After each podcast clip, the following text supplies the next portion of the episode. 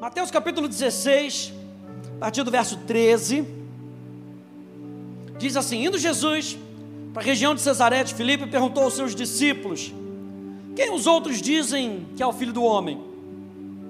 E eles responderam: Uns dizem que é João Batista, outros dizem que é Elias, os outros dizem que é Jeremias ou um dos profetas. Ao que Jesus perguntou: E vocês? Quem dizes que eu sou? Respondendo Simão Pedro, ele disse: O Senhor é o Cristo, o Filho do Deus vivo. Então Jesus lhe afirmou: Bem-aventurado é você, Simão Barjonas, porque não foi carne e sangue que revelaram isso a você, mas meu Pai que está nos céus. Também eu lhe digo que você é Pedro, e sobre essa pedra eu edificarei a minha igreja, e as portas do inferno não prevalecerão contra ela. Eu lhe darei as chaves do reino dos céus. E o que você ligar na terra terá sido ligado nos céus, e o que você desligar na terra terá sido desligado nos céus. Eu prefiro a versão que diz: o que você ligar na terra já está ligado, desligado no céu, o que você desligar, o que você ligar na terra já está ligado no céu, o que você desligar na terra já está desligado no céu mostra um pouco do padrão de que é o céu que comanda a terra, que tudo vem do Pai. E eu acho interessante isso, corroborando com isso, que Pedro não teve essa revelação sozinho. A revelação que Pedro teve veio do céu e Jesus deixa isso bem claro para Pedro. Não foi carne nem sangue que te revelou, mas meu Pai que está nos céus. Que a gente possa ter a revelação da igreja, possa ser a revelação que o Pai tem sobre o seu corpo, que o Pai tem sobre a sua noiva, que o Pai tem sobre o seu exército, que o Pai tem sobre a sua família. Que os nossos olhos sejam abertos para que nós possamos amar a noiva, amar o corpo, amar o exército, amar a família, amar o campo. Assim como o Pai ama a sua igreja. E eu acho interessante que toda casa bem ajustada é uma casa em ordem. Você pode dizer isso comigo? Toda casa bem ajustada é uma casa em ordem. E quando Jesus ele forma a sua igreja, gente, ele mesmo deixou o seu povo com autoridade. Deus deu autoridade para o seu povo. Você lembra lá em Mateus capítulo 28? Depois de Jesus ter ressuscitado, ele ele comissiona os seus discípulos, envia os seus discípulos e diz: Eis que eu dou para vocês autoridade. Ele deu só para Pedro? Não, ele deu para o corpo. Eis que eu dou para vocês autoridade. Toda a autoridade me foi dada, agora eu estou passando para vocês. Então, quando Jesus forma a sua igreja, ele mesmo deixa o seu povo com autoridade, para quê? Para expandir o reino de Deus. Você pode repetir isso comigo? Eu tenho autoridade do céu para expandir o reino de Deus. Eu quero que você tenha essa consciência ao sair daqui. Porque eu e você, eu vou falar um pouco sobre o papel da liderança na igreja, a ordem que Deus estipula, mas eu quero que você tenha essa certeza no, no coração: você tem autoridade do céu para fazer expandir o reino de Deus. E a gente, como filho de Deus, a gente tem que saber disso. Não é só o pastor que tem autoridade, não é só o líder que tem autoridade. Os filhos de Deus têm autoridade do céu, têm autorização de Deus para fazer expandir o reino de Deus. Mas Deus também deixou pessoas com funções bem específicas para cuidar desses representantes. Deus deixou pessoas na igreja com funções específicas para ajudar você a cumprir o seu chamado. Onde você vê uma igreja estruturada no Novo Testamento, você vê líderes. Aliás, quando você vai para Apocalipse e você vê João falando para as igrejas, ele fala ao anjo da igreja. Quem era o anjo da igreja? O líder da igreja. Podia ser Timóteo em Éfeso. Podia ser Policarpo. Podia ser Carpo. Você vai descobrindo pela história. Mas toda igreja que João cita tem um líder. E esses líderes, gente, presta atenção. Isso aqui é importante você guardar. Esses líderes tem um papel específico: liderar a igreja no exercício da autoridade e comissão que lhe foi confiada. Então o líder não é líder para fazer o que ele quiser, ele tem uma missão, ele tem algo no coração, ele foi enviado com um propósito.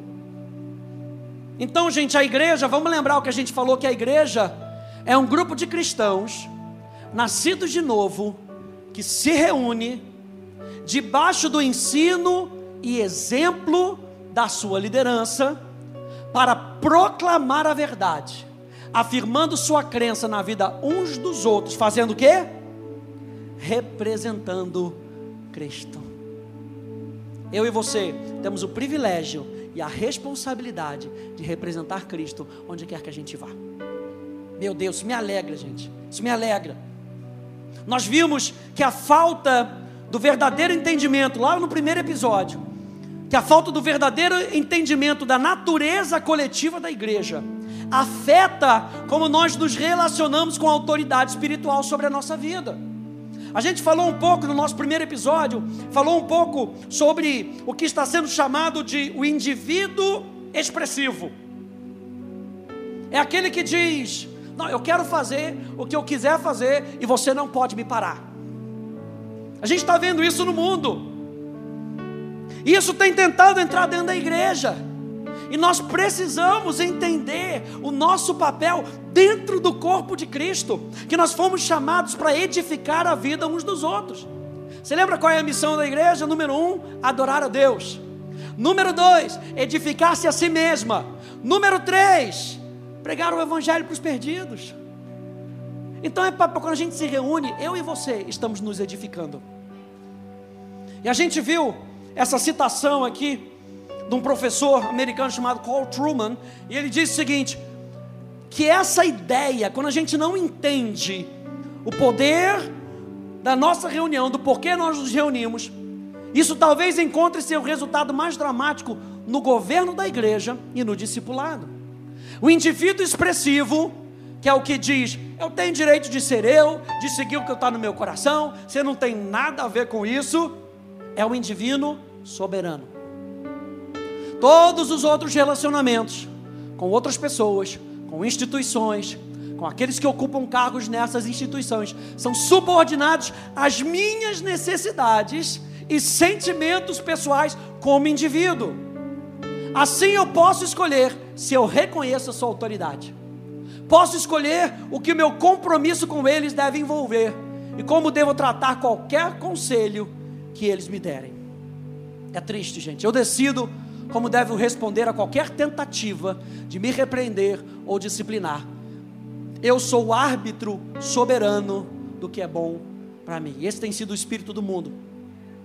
Tentando entrar na igreja, não respeitando, gente. Quando a gente, no segundo ano da Atos, a gente tem uma matéria chamada Submissão e Autoridade. E a gente explica um pouco sobre os vários níveis de submissão dentro da casa. Autoridades civis, gente, autoridades civis. Tem um presidente no país que foi eleito por voto democrático. Você votando ou não nele, ele é o presidente do país. E a Bíblia fala que nós devemos orar pelos nossos representantes. Não dá para dizer, eu não escolho ele.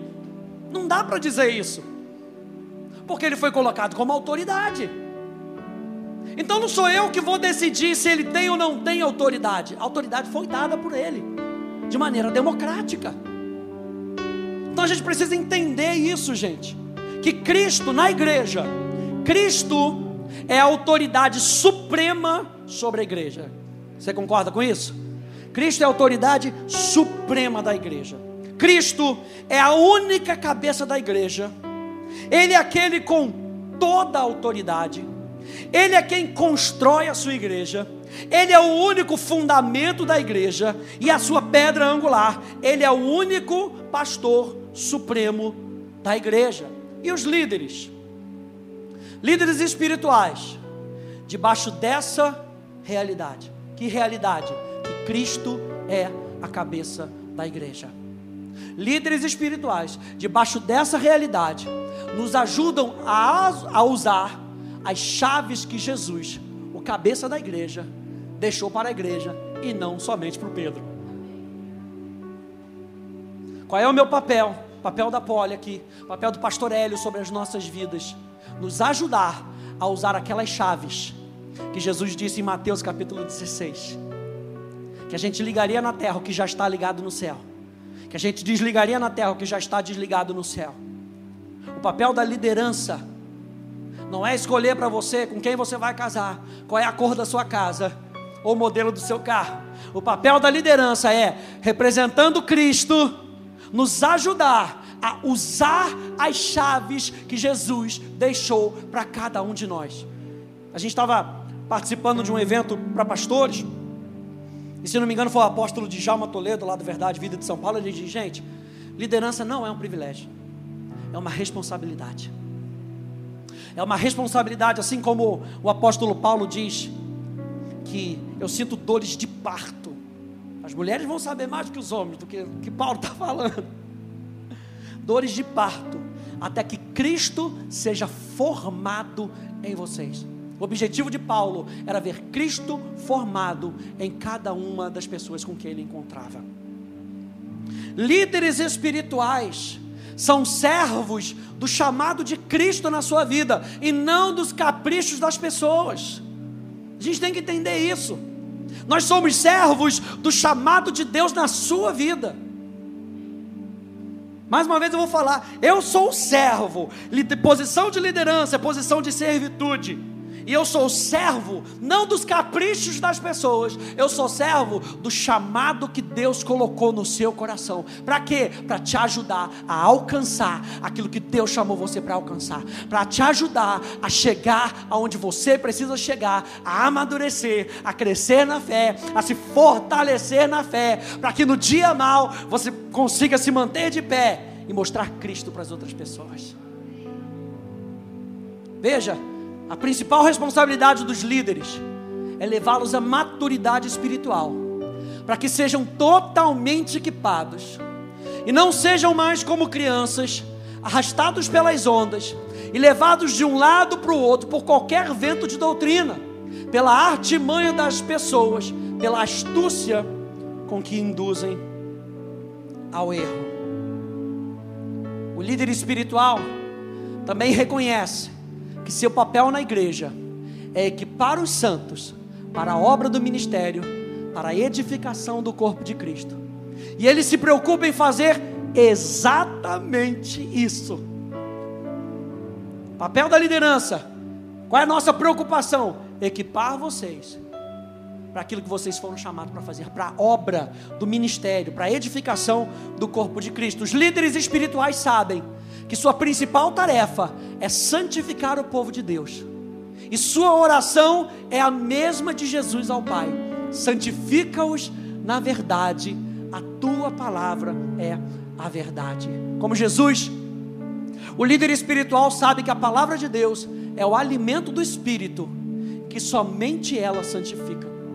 Em vez de concordar com todas as opiniões e o que as pessoas que ele lidera querem naquele momento, ele pastoreia outros para maturidade na fé, falando a verdade em amor, para que aqueles que ele lidera cresçam em tudo naquele que é o cabeça, isso é Cristo. Abre comigo em Atos capítulo 20, por favor. Imagina, gente, se a gente tiver que fazer tudo o que todo mundo quiser no mesmo momento, vai dar ruim. E é por isso que a gente tem um chamado muito, muito específico. Para que você cresça. Para que Cristo cresça em você. Atos capítulo 20. Verso 17.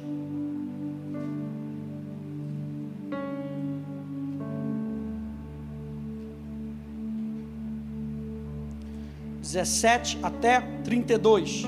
Diz assim: de Mileto, Paulo enviou uma mensagem a Éfeso, pedindo aos presbíteros da igreja. Quem eram os presbíteros? Os líderes. Os líderes da igreja que se encontrassem com ele. Reunião de líderes, reunião de pastores. Paulo chegou em Éfeso e falou: Gente, estou chegando. Ó, de Mileto ele mandou para Éfeso: Gente, estou chegando, quero me encontrar com os líderes. E quando chegaram, Paulo lhes disse: Vocês sabem como me conduzi entre vocês em todo o tempo, desde o primeiro dia em que entrei na província da Ásia, servindo o Senhor com toda humildade, com lágrimas e com as provações que me sobrevieram pelas ciladas dos judeus.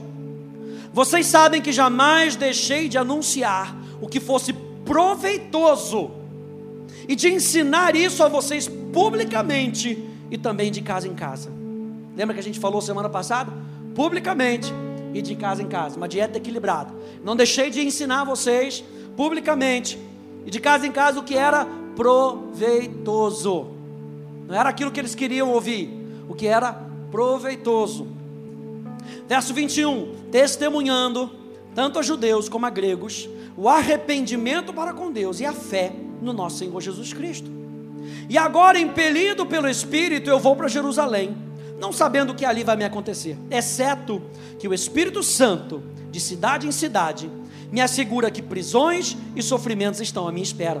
Porém, em nada considero a vida preciosa para mim mesmo, desde que eu complete a minha carreira e o ministério que recebi do Senhor Jesus para testemunhar o Evangelho da graça de Deus.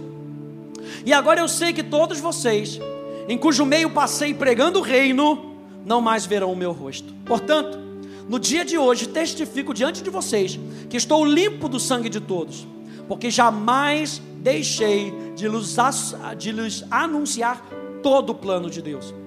Cuidem de vocês mesmos e de todo o rebanho. Para quem que ele está falando?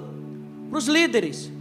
Ele está falando: cuidem de vocês mesmos e de todo o rebanho no qual o Espírito Santo os colocou como bispos ou como supervisores para pastorearem a igreja de Deus, a qual ele comprou com seu próprio sangue. Eu sei, verso 29, gente, eu sei que depois da minha partida aparecerão no meio de vocês lobos vorazes, que não pouparão o rebanho e que até mesmo entre vocês se levantarão homens falando coisas pervertidas para arrastar os discípulos atrás de si. Portanto, vigiem. Lembrando que durante três anos, noite e dia, quanto tempo? Três anos. Não era quarta e domingo, era três anos, durante noite e dia, todo dia, de noite e de dia. Não cessei de admoestar com lágrimas cada um de vocês. Agora, pois, eu os entrego aos cuidados de Deus e à palavra da sua graça, que tem poder para edificá-los e dar herança entre todos os que são santificados. Paulo sabia da importância de ministrar para aqueles presbíteros, para aqueles líderes. Para aqueles líderes, eu acho interessante quando Paulo diz: cuidem de você mesmo. Pastor, sempre fala isso para a gente cuida da vida de vocês. Cuida do coração de vocês. Porque quando a gente cuida do nosso coração, e o nosso coração está limpo, o nosso coração está é, edificado, a gente tem comida dentro do nosso coração, a gente pode alimentar o rebanho. Não com comida de três semanas atrás, com comida fresca, com revelação fresca. Por quê? Paulo diz: porque quando eu for, lobos vorazes, não é gatinho miau, miau, não. Lobos vorazes. Ou seja, sabe o que é lobo voraz, gente? É cachorro com fome. Sabe? Querendo destruir com tudo. Lobos vorazes vão atacar o rebanho. E o apóstolo Paulo está falando: vocês presbíteros, vocês líderes, cuidem de vocês e cuidem do rebanho. Saibam identificar os lobos vorazes. Saibam identificar aqueles que se levantam dentro da congregação porque eles vão arrastar outras pessoas de dentro de vocês.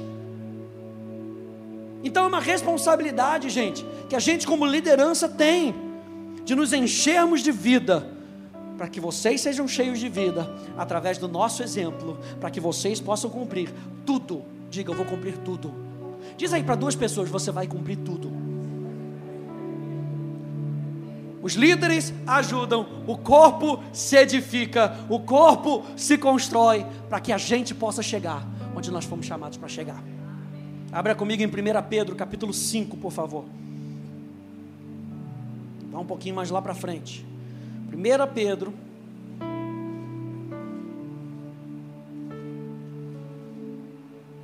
capítulo 5. Do verso 1 até o verso 5.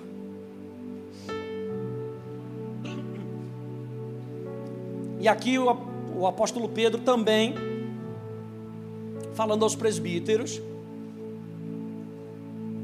no verso 1 ele diz: Aos presbíteros que há entre vocês, eu, presbítero, com eles.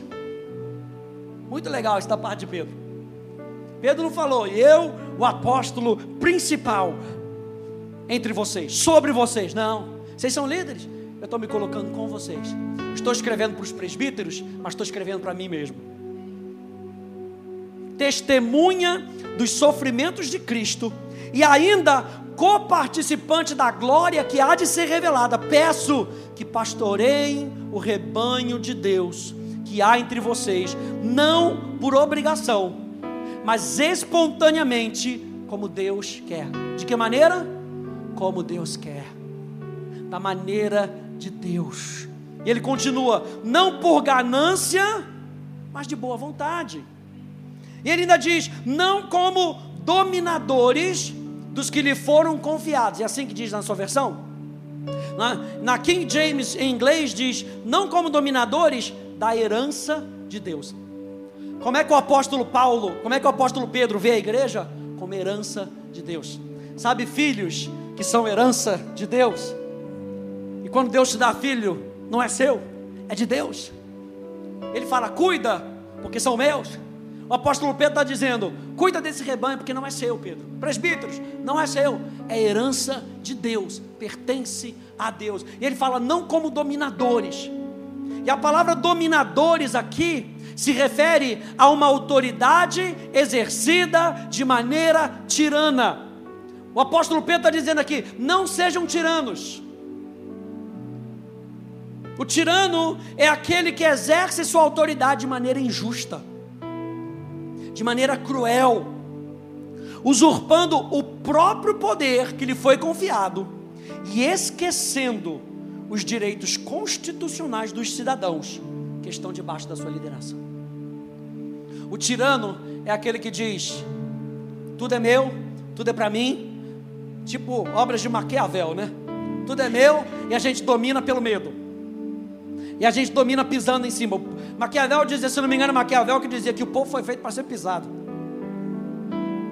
Esse é o governo tirano, que esquece dos direitos do povo esquece dos direitos do rebanho. E ele fala: não sejam tiranos. Porque naquela época existiam governos tiranos. Ele fala: não sejam como o governo do mundo, sejam como o governo de Deus. Pastorei o rebanho de Deus. E ele continua dizendo: e quando o Supremo Pastor se manifestar, vocês receberão a coroa da glória que nunca perde o seu brilho. Peço igualmente aos jovens estejam sujeitos aos que são mais velhos, que todos se revistam de humildade no trato de uns com os outros, porque Deus resiste aos soberbos, mas dá graça aos humildes. E ele fala aqui de submissão, palavrinha que dá coceira hoje nas pessoas. E a palavra submissão, ela tem o sentido de você se colocar debaixo da mesma missão do outro.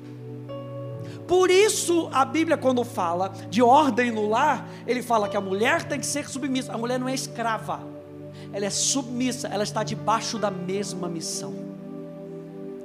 Os dois trabalham para uma mesma missão. E na igreja existe autoridade para que aponte o caminho da missão. Pastor Hélio sempre fala: a gente não está perdido. Na academia da fé, nós temos uma missão, nós temos visão, nós sabemos para onde nós estamos indo, nós sabemos o que nós queremos fazer, nós sabemos qual é o nosso estilo. Então venham e vamos cumprir essa missão juntos. E quando você vem e você se coloca debaixo, você se coloca em submissão. para cumprir uma mesma missão juntos. É por isso que nós pertencemos a um corpo. O corpo não, o corpo, a perna não está fazendo uma coisa, a outra perna está fazendo outra, e o braço? Não, o braço é diferente. O braço tem que fazer uma outra coisa. Imagina se cada parte do seu corpo quisesse fazer alguma coisa. Ia dar uma torcicola danada, eu não ia.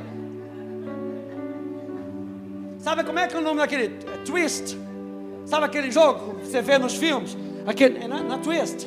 Você bota lá, roda, verde, perna esquerda no verde. Aí você tenta botar. O corpo foi feito para andar em unidade. O corpo foi feito para andar em unidade, mas existe uma cabeça a cabeça da ordem. Então eu e você precisamos andar em submissão. E ele diz aqui: ainda no trato uns com os outros, sejam humildes. Sabe que muitas vezes é, é hora da mão. Ah, o jogo agora é de voleibol. Então é hora da mão. Ah, o jogo é de futebol. Então a mão tem que ficar aqui atrás, ó. Que se botar a mão é falta. Submetam uns aos outros. Gente, a capacidade dos membros de uma igreja de fazerem o seu trabalho depende do trabalho dos pastores e dos líderes. Tamanha a nossa responsabilidade. Eu estou falando isso para que você entenda qual é a nossa responsabilidade como liderança. E a gente sabe que parte do que vocês precisam fazer depende do que nós fazemos. Se nós estamos fazendo o nosso trabalho de maneira própria. Eu estou lendo esse livro chamado A Igreja Essencial. E os autores eles dizem o seguinte: que a reunião semanal da igreja, então, é um momento de treinamento profissional. Ele permite que aqueles no ofício pastoral preparem aqueles no ofício de membro para conhecerem o Evangelho, para viverem pelo Evangelho, para protegerem o testemunho do Evangelho da igreja e estenderem o alcance do Evangelho as vidas uns dos outros e entre os de fora. Se Jesus incumbe os membros de afirmarem e edificarem uns aos outros no Evangelho, ele incumbe os pastores de treiná-los para fazerem isso. Se os pastores não fazem bem o seu trabalho, tampouco os membros farão os deles. Pastor Eli sempre fala: tem coisa que não acontece porque a gente não está fazendo. E lembra que Pedro disse: cuida de vocês mesmo, cuida de vocês. O que, que adianta eu dizer para vocês, gente, tem que correr uma maratona, Renato. Vai correr a maratona, vai correr. Pastor, eu nunca corri, eu não sei. Vê um vídeo na internet. Não, o nosso trabalho é, vamos lá que a gente vai junto. Então, para você chegar onde você deseja chegar, tem um treinamento que Deus faz com a gente para te ajudar, para que você chegue onde você precisa chegar a, a 1 Timóteo, olha aqui, capítulo 4, verso 16. Cuide de você mesmo. Paulo falando a Timóteo. E Timóteo tinha sido enviado à igreja de Éfeso. E ele fala: então, Timóteo, cuida de você mesmo e da doutrina. Vá estudar a palavra. Para quê? Continua nesses deveres, porque fazendo assim, você salvará tanto a si mesmo como os que o ouvem. Que responsabilidade, gente. A descrição dos presbíteros é algo extenso, porque requer uma responsabilidade muito grande. E a gente vai ler esses dois textos para que você entenda que a lista é grande porque a responsabilidade é grande. Não é qualquer pessoa, ah, já chegou, já vai botar ele na liderança. Não, calma. Vamos ver se ele consegue, como líder, ajudar o outro a fazer aquilo que a missão da igreja precisa ser feita. Vai lá comigo em 1 Timóteo capítulo 3. A gente vai ler aqui Timóteo e Tito. 1 Timóteo.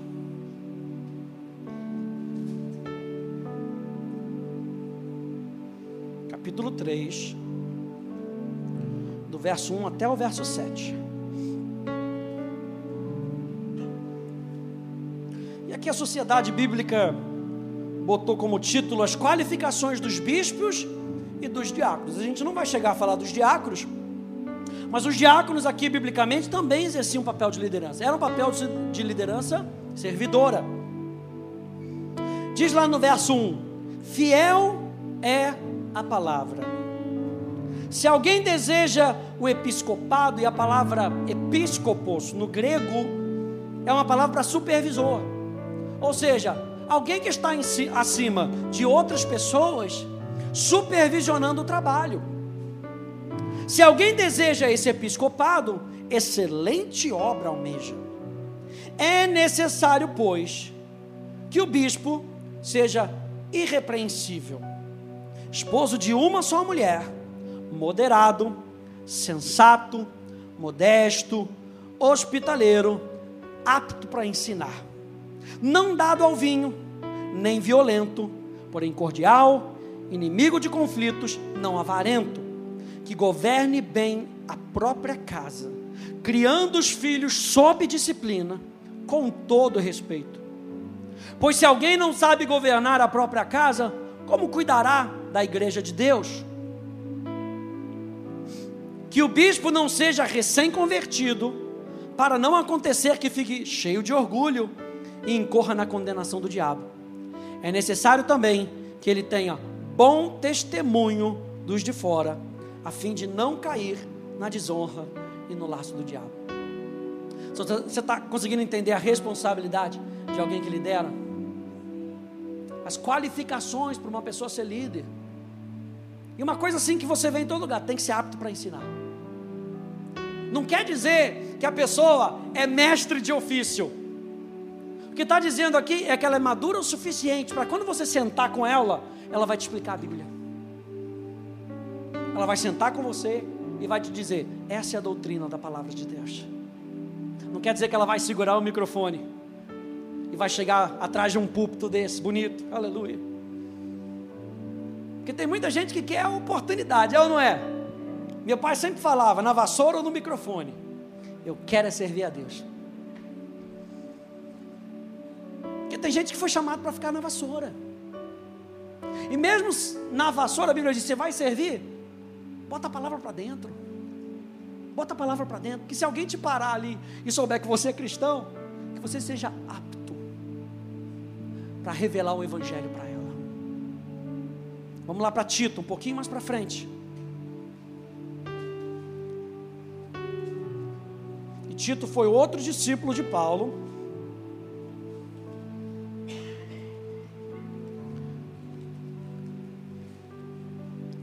Tito, capítulo 1, um pouquinho depois aí de, de Timóteo.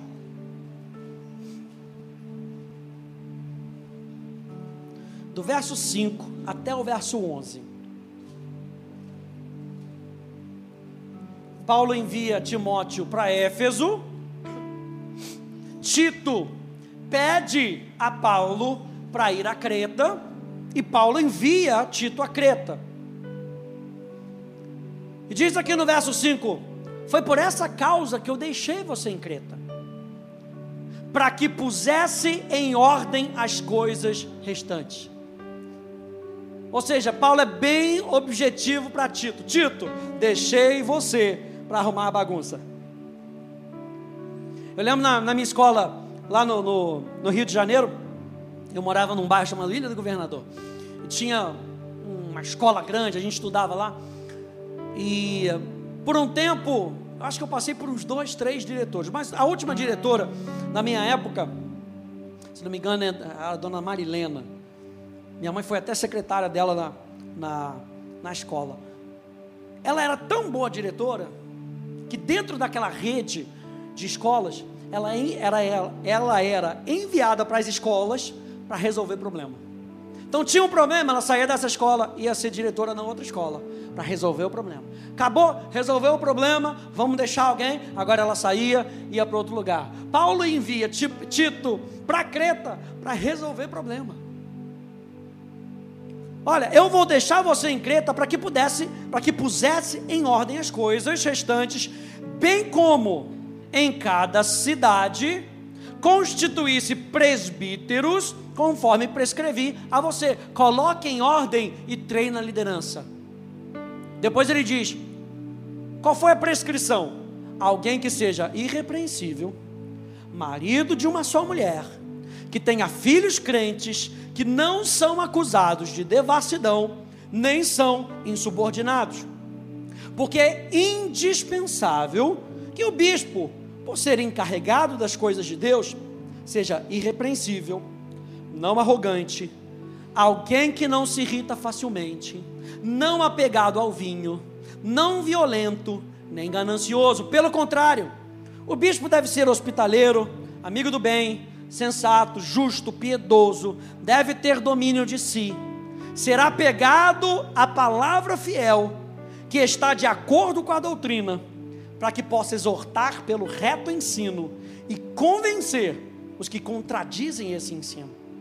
Porque existem muitos, especialmente os da circuncisão, dos judeus, que são insubordinados, falam coisas sem sentido e enganam os outros. É preciso fazer com que se calem. Olha só que coisa. Ele vai para arrumar a bagunça, ele tem que formar a liderança, e Paulo já fala: é papel seu enfrentar resistência. Se prepara para enfrentar resistência. É preciso fazer com que se calem, porque andam pervertendo casas inteiras, ensinando o que não devem, com a intenção vergonhosa de ganhar dinheiro. O presbítero, ou o bispo, ou o líder, ou o pastor, não é uma classe superior de cristão. Ah, quando eu chegar a ser pastor, e a gente acha que vai subindo, né? Chegou ali o, ao diácono, ao pastor, ao bispo, ao apóstolo, supremo apóstolo, semideus. Vai subindo. Não, não é classe superior de cristão. Ah, porque o pastor é mais cristão do que. Não, não é classe superior de cristão. O presbítero ou líder, ele se destaca pelo seu exemplo e capacidade de ensinar outros. É uma diferença de maturidade e não de classe. Então nós precisamos entender isso. O líder não é melhor cristão. Talvez ele seja mais maduro, mas não é mais filho do que você. Não é mais santo do que você. Não é mais justo do que você. Por isso que Paulo fala: eles presbíteros e eu presbítero. Nós estamos na mesma classe. Qual é a nossa resposta com relação aos nossos líderes? Vá um pouquinho mais para frente, Hebreus capítulo 13. Já está entendendo a responsabilidade que nós temos e o porquê nós somos colocados em liderança para ajudar você a cumprir o que você tem que cumprir. E a minha responsabilidade, como eu tenho que cuidar de mim mesmo e da doutrina, para te ajudar. Agora que você entende isso, Hebreus capítulo 13, verso 17. Qual é a nossa resposta para os nossos líderes? O escritor de Hebreus já diz: obedecei aos vossos guias e sede submissos para com eles. O que é essa submissão? Não é um sendo colocado em cima de você. Submissão é estar debaixo da mesma missão. É entender que a liderança tem uma missão, que a igreja tem uma missão, e eu vou me juntar a essa missão. Pois velam por vossa alma, como quem deve prestar contas, para que façam isso com alegria e não gemendo, porque isso não aproveita a vós outros. Ele está falando, gente, facilita o trabalho deles, para que eles façam com alegria e não chorando. Ah, vamos logo lá para aquela igreja, aquele povo. Não, para que a gente chegue aqui, você vai, você vai ver, a gente chega aqui numa alegria. A gente abre a igreja, tira o alarme, aleluia, vai ligando tudo aqui, uma alegria de poder estar aqui. Porque a gente sabe o que a gente foi chamado para fazer. A gente sabe onde a gente, que a gente tem que estar. A gente sabe que a gente tem que cuidar de vocês como liderança, porque a gente vai prestar contas é a Deus. Volta um pouquinho, 1 Tessalonicenses. Pastor, estamos dançando na Bíblia, é isso mesmo. 1 Tessalonicenses, capítulo 5.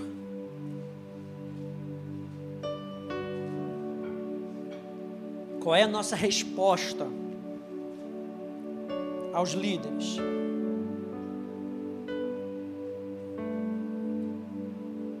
Capítulo 5, do verso 12 até o verso 15, Paulo dando seus conselhos finais, diz assim: Agora vos rogamos, irmãos, veja, presta atenção, que acateis com apreço, que acateis de que maneira? De qualquer maneira? Com apreço. Os que trabalham entre vós e os que vos presidem no Senhor e vos admoestam. E que os tenhais com amor em máxima consideração, por causa do trabalho que realizam. Vivei em paz uns com os outros. Exortamo-vos também, irmãos, a que admoesteis os insubmissos, consoleis os desanimados, ampareis os fracos e sejais longânimos para com todos. Evitai que alguém retribua a outrem mal por mal. Pelo contrário, segui sempre o bem entre vós e para com todos. E aí o Espírito Santo me colocou essa frase aqui no coração. Qual é o link para essa máxima? consideração. Ele fala que tenham os seus líderes em máxima consideração. Como é que você coloca alguém como máxima consideração? E a palavra é confiança. Se não tiver confiança, você não vai conseguir colocar em máxima consideração. E não conseguindo em máxima consideração, você não se submete. E se você não se submete, você não trabalha junto. Se você não trabalha junto, daqui a pouco você está fora do corpo local. Então o apóstolo Paulo, tá, o apóstolo Paulo está falando aqui. Abra o seu coração para confiar na sua liderança. E ainda tem mais.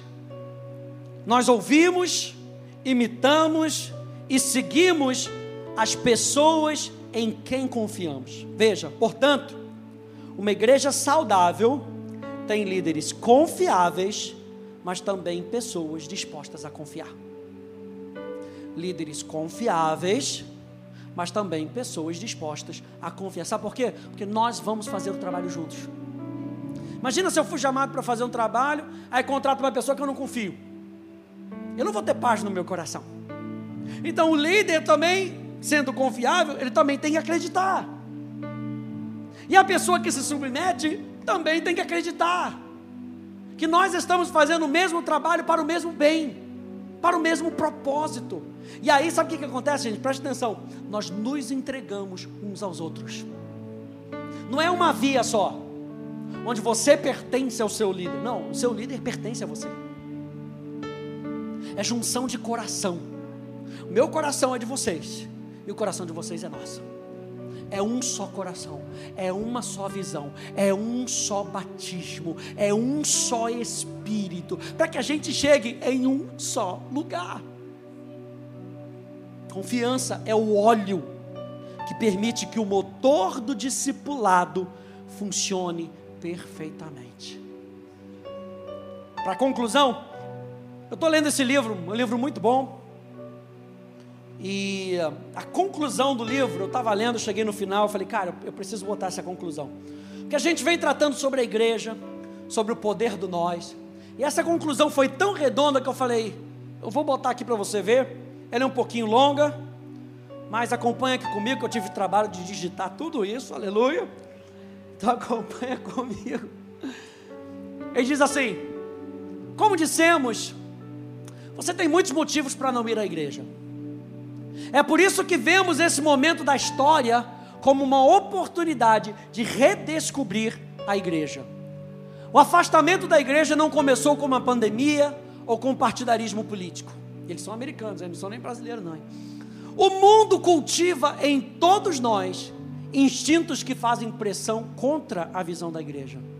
A própria linguagem que as pessoas usam hoje para descrever a procura de uma igreja sugere o problema fundamental. As pessoas falam de escolher uma igreja. Quando você está escolhendo uma igreja, está perguntando o que essa igreja pode fazer por você, não o que você pode fazer pela igreja. escolher também sugere que a igreja é uma questão de mera preferência, como optar entre as marcas de ketchup.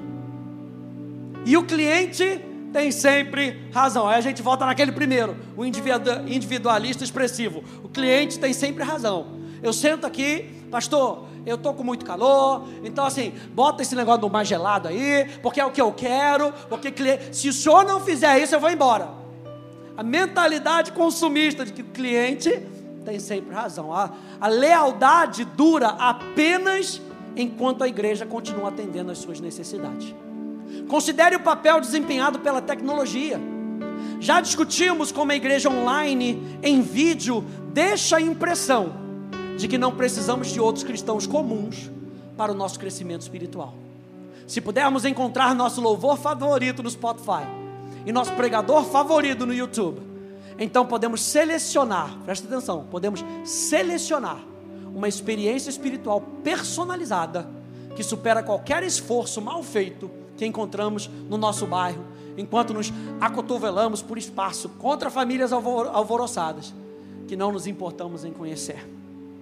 Conheço um pastor que costuma dizer que ninguém tem a igreja que deseja, mas todos recebem a igreja de que precisam. Todos precisamos de igrejas que nos chamem para algo maior do que nós mesmos. Precisamos de igrejas que nos chamem, em última instância, para Deus. Quando seguimos o exemplo de Jesus, temos a igreja de que precisamos. A igreja não é apenas mais uma instituição que usamos para compor um currículo e incrementar a nossa descrição. A igreja nos transforma em homens e mulheres de Deus. Ficamos mais fortes juntos. Ao mesmo tempo, aprendemos mais sobre quem Deus deseja que sejamos como indivíduos, nossas habilidades e paixões distintas. A igreja não apaga as nossas personalidades, elas fortalecem ao nos conectar com o Criador, que nos fez como somos, e com outros que despertam amor e força que sequer imaginávamos ter. Você não pode ter a igreja que queria, mas recebe a igreja que jamais soube que precisava. Qual é o próximo passo? Temos boas notícias. É mais fácil do que você imagina. Apenas apareça e pergunte como você pode ajudar. Se você não participa regularmente, não obtém a experiência formativa da igreja. Você não cresce em conhecimento bíblico por meio do ensino ou em profundidade relacional por meio da oração com os outros. E se não busca o bem dos outros, você aprende a julgar a igreja pela falha dela em atender às suas necessidades e pela falha dos outros em envolvê-lo. Nenhum de nós jamais viu pessoas redescobrirem a igreja e conseguirem o que desejam da comunidade sem comparecer constantemente e perguntarem aos outros como podem ajudar. Lembre-se, você faz parte do corpo de Cristo. Você pode ser uma mão, uma orelha, um olho, seja qual parte for, você é essencial. O corpo não funciona corretamente sem você. E você precisa do corpo de Cristo. Então, apareça e pergunte. Outros cristãos precisam de você mais do que você imagina. Um dia você entenderá o quanto precisava deles também. Fique de pé, por favor. Tá tudo lá no manual. Depois baixa essas, essas citações todas para você rever. Mas é algo importante que a gente precisa meditar, gente. Nós precisamos da igreja. Nós precisamos nos fortalecer juntos. Nós precisamos de você como liderança, para que nós juntos possamos chegar onde nós fomos comissionados a levar vocês. E vocês precisam de nós para chegarem onde vocês devem chegar. Feche um pouquinho seus olhos.